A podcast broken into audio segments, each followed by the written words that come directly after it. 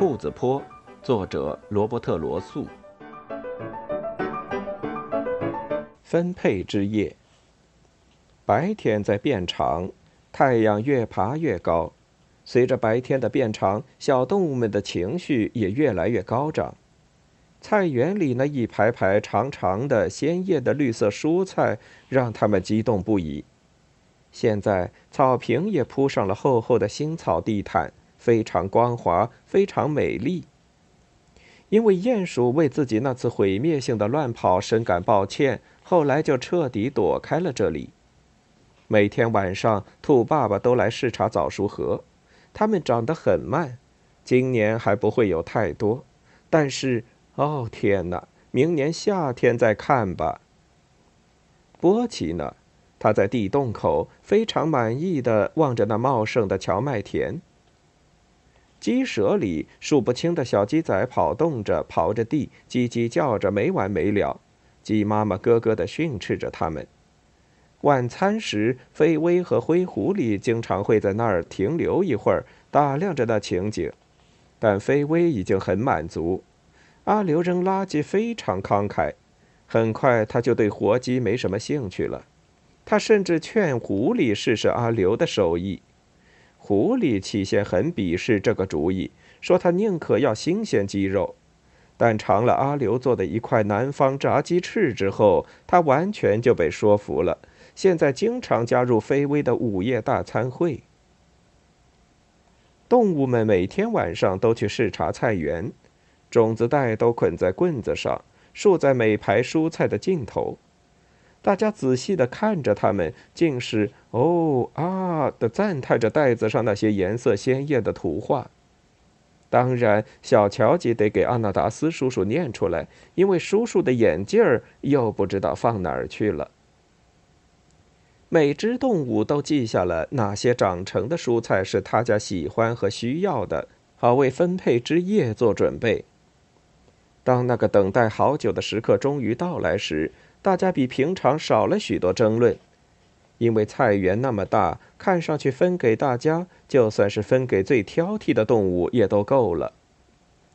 这是个月光明亮的晚上，山坡上每只动物都聚到了一起，提出自己的要求。由飞威和灰狐狸担任法官，因为他们不吃素，肯定会做出公正无私的决定。当然，兔爸爸说的话最多。出现了一个问题，是以前分配之夜没有过的。田鼠威利和他的亲戚非常感谢居民们把威利救出雨水桶，他们提议留出一小块菜园给房子里的人专用。兔妈妈热切地支持这个建议，因为她被竖在车道边的牌子深深感动。大家讨论了好半天，但波奇好像代表了多数动物的主张，他说。让他们扣咱们剩下的吧。人们从不考虑咱们的需要，那咱们为什么要给他们特殊的待遇呢？啊，这可不民主啊！田鼠的动议就这样被投票否决了。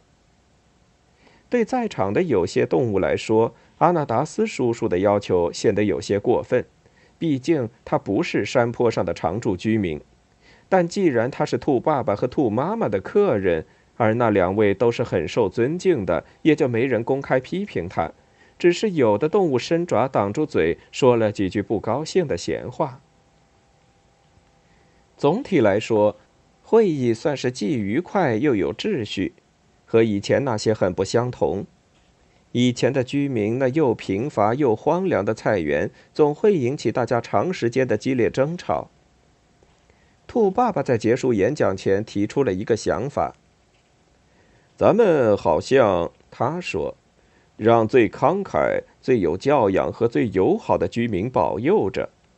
他们现在种的东西保证了菜园的富饶，能关照咱们好多年呢。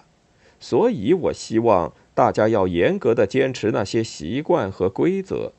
山坡上的动物可是一直都遵守他们的。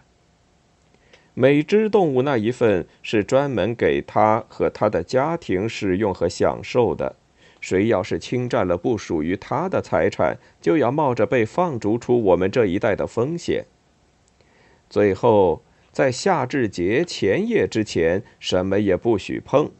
这规矩最最重要，因为长期的经验已经告诉我们，过早的对农作物下手，只会让大家的日子过得都很艰难。允许它们成熟起来，才会有更丰富的东西供应给大家。我希望你们都有这种耐心和自制力。咱们山坡的动物可是以这个闻名的。我们这些负责盯着执行规则的动物，最好不要被叫来行使惩罚措施。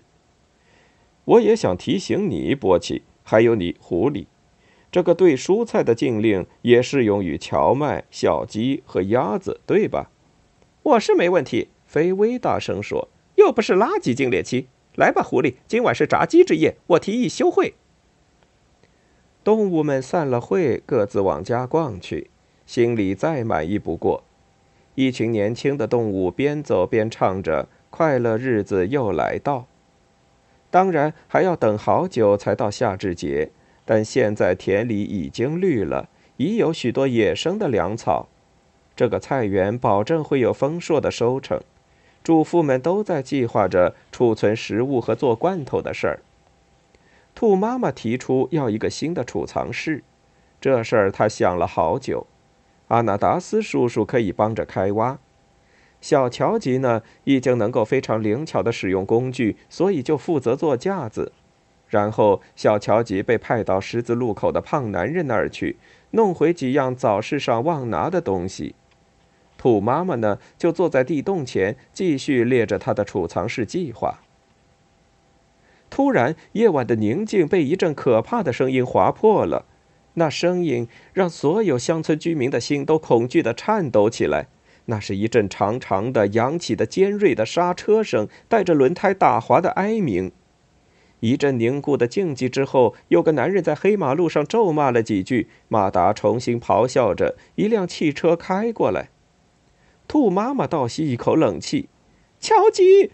他歇斯底里起来。兔爸爸和阿纳达斯叔叔很快冲向路边。他们听见灌木丛被分开了，红公路隆隆地冲下山坡，还听见波奇呼哧呼哧地跑着，田鼠们吱吱地赶过去。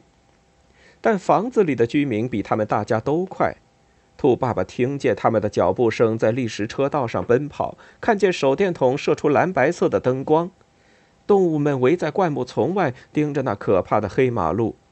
在那儿，人们弯腰看着一个小小的瘸家伙。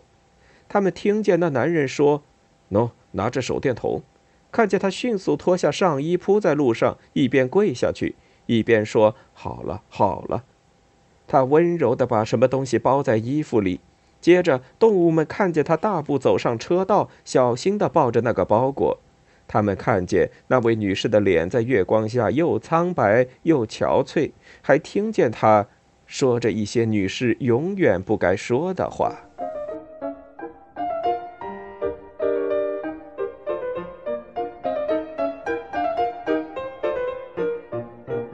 欲听完整版有声书，请关注我的微信公众号“我也读书 FM”，获得收听与更新信息。